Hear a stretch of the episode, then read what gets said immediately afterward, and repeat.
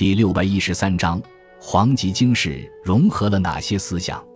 黄极经世是邵雍通过研习《周易》而创立编著的理学预测专著，又名《黄极经世书》。邵雍，字尧夫，北宋共城（今河南辉县）人，后人称为百元先生。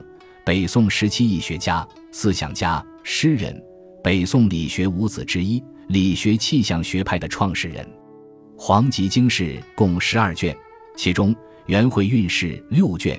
声音律目四卷，观物内篇一卷，观物外篇一卷。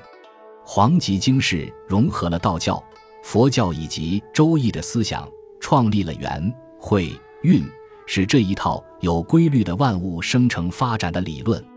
他将人类社会从生到灭的一个发展周期称为一元，一元包括十二会，一会包括三十运，一运包括十二世，一世包括三十年。也就是说。人类社会经过十二万九千六百年就会灭亡，然后再产生一个新的人类社会，再经过十二万九千六百年，类似循环。黄极经世宣扬的是唯心主义的宿命观和循环论，备受宋代理学家的推崇。